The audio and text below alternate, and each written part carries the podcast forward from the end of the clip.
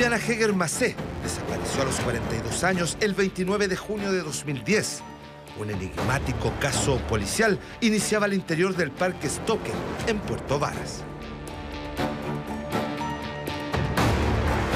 Una historia que comenzó con dudas y muchas. En medio del dolor había incertidumbre, rabia y serias sospechas de una familia en contra del marido de la víctima, el ingeniero Jaime Anguita. Entonces, esto también para mí es un indicio muy claro de que ella llegó aquí por sus medios, falleció aquí en el lugar y no hay intervención de terceras personas. El cuerpo de la contadora fue recién hallado 42 días después de reportada la presunta desgracia. Si él la mató, ¿y por qué no lo dice?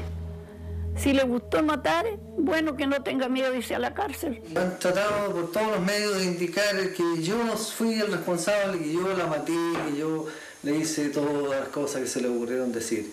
Pero nada de eso es cierto. Nada de eso es cierto. El cuerpo de Viviana Heger estaba en la misma casa que había sido exhaustivamente revisada por la PDI hace más de un mes. Esto generaría una ola de críticas al trabajo policial la institución inició un sumario administrativo. Nadie podía entender cómo un despliegue que tenía personal de las brigadas de robo, criminal y homicidios no había podido encontrar el cuerpo que estaba en el entretecho. Es la policía especializada que va a través de sus brigadas a revisar un lugar. Posteriormente hacen una revisión unos días después y en esa revisión se reparten una cantidad de policías para revisar el dormitorio, otra para el living, otra para la cocina, o sea, una revisión que debía haber sido profesional. Precisamente en torno a esas falencias y negligencias es que ahora se abre un nuevo capítulo de esta historia policial, uno que hace relación a la millonaria demanda de Jaime Anguita en contra del Estado de Chile por los cerca de dos años que estuvo preso, pese a que después fue declarado inocente, absuelto del crimen de su esposa. ¿Está feliz? ¿Está feliz? Jaime Anguita salía de la cárcel en septiembre de 2017. Estuvo en prisión preventiva desde noviembre de 2015. Según la investigación de la Fiscalía y la PDI, era el autor intelectual del crimen de su esposa, ocurrido en 2010, pero finalmente fue absuelto de todo cargo. Condenado y en prisión quedó solo el carpintero José Pérez Mancilla, quien confesó el crimen en 2015, tras ser detenido por la PDI como el presunto sicario una reconstitución de escena al interior de este vehículo celular de gendarmería, llegó el hoy único condenado a la casa donde, según su propia confesión, asesinó fríamente a Viviana Heger por el supuesto encargo de Jaime Anguita. El sicario volvía luego de cinco años a la vivienda donde asfixió con una bolsa a la mujer, cuyo cuerpo luego escondió en el entretecho. El fiscal le pudo hacer consulta de manera directa con respecto al tema. Eh, y hubo situación de quiebre eh, cuando relató algunos eventos en particular y diálogos que tuvo con, con Viviana Heger. Se quebró también el Cuando él ya eh, relata ciertos los hechos de, cómo se produce en definitiva el, el hecho eh, ahí donde se, en la habitación. Es a propósito de la consulta que ella le efectúa en cuanto a quién había encomendado eso. ¿Qué, le dice? Que sabía de quién se trataba. ¿Dice que fue Anguita directamente? No, se lo da a entender pero esas pruebas y otras obtenidas no pesaron en el tribunal. El trabajo policial que desde un inicio fue cuestionado se desmoronó como un castillo de naipes. Una vez terminado el juicio, el viudo de la contadora recuperaba su libertad tras 657 días y en 2019 decidió demandar al Estado de Chile por 2 mil millones de pesos.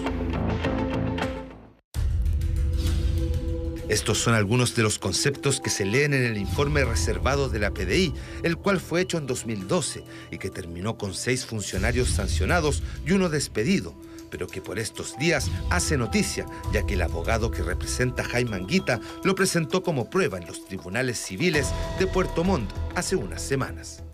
Realmente el sistema debe tratar eh, de evitar por todos los medios que existan situaciones como la que usted me indica. Los antecedentes que entregue a Anguita va a depender, ¿no es cierto?, de las alegaciones que pueda hacer el Estado de Chile frente a la actuación de sus agentes y el tribunal tendrá que resolver si efectivamente se produjeron, ¿no es cierto?, los perjuicios y se amerita una indemnización. El informe es visto como una prueba a favor para el viudo de Viviana Heger, ya que se reconocen negligencias en la investigación, entre ellas la inspección al domicilio, sobre todo la revisión de la guardilla, donde fue encontrado el cuerpo de la mujer.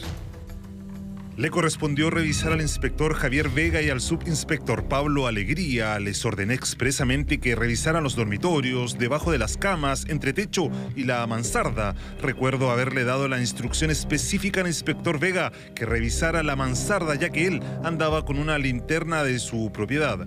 De propia iniciativa ingresé medio cuerpo a esa mansarda con la finalidad de ver en el interior, pero como estaba muy oscuro y no tenía una linterna, no logré apreciar nada que pudiera ser relevante.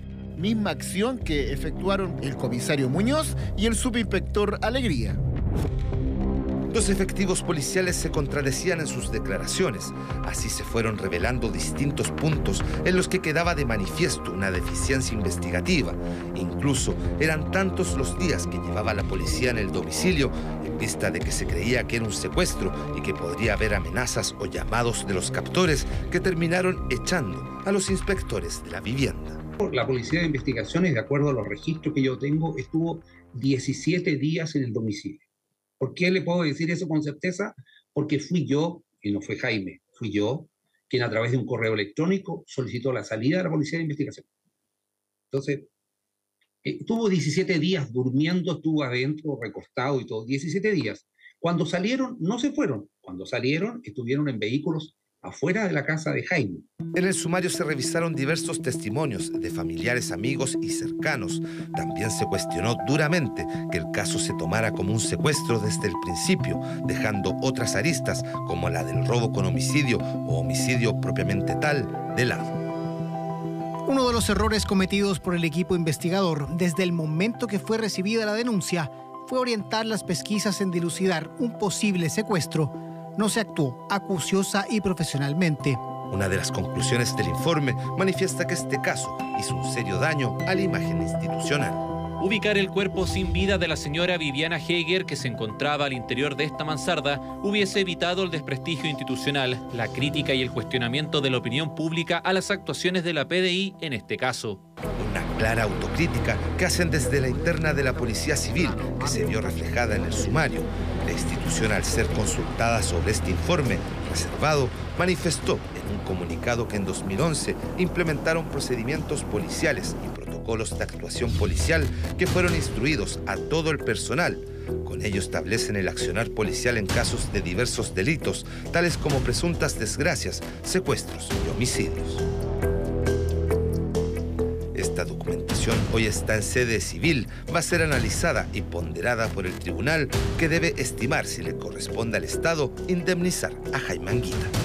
Todos estos antecedentes de forma evidente van a ser muy contundentes para la acción civil que está siguiendo la persona que fue imputada y que fue absuelta en esta investigación y van a ser antecedentes absolutamente importantes para que se pueda determinar si procede o no la indemnización de perjuicios que se está requiriendo. Un caso que tiene una nueva arista. La penal al menos está concluida con un condenado por robo con homicidio.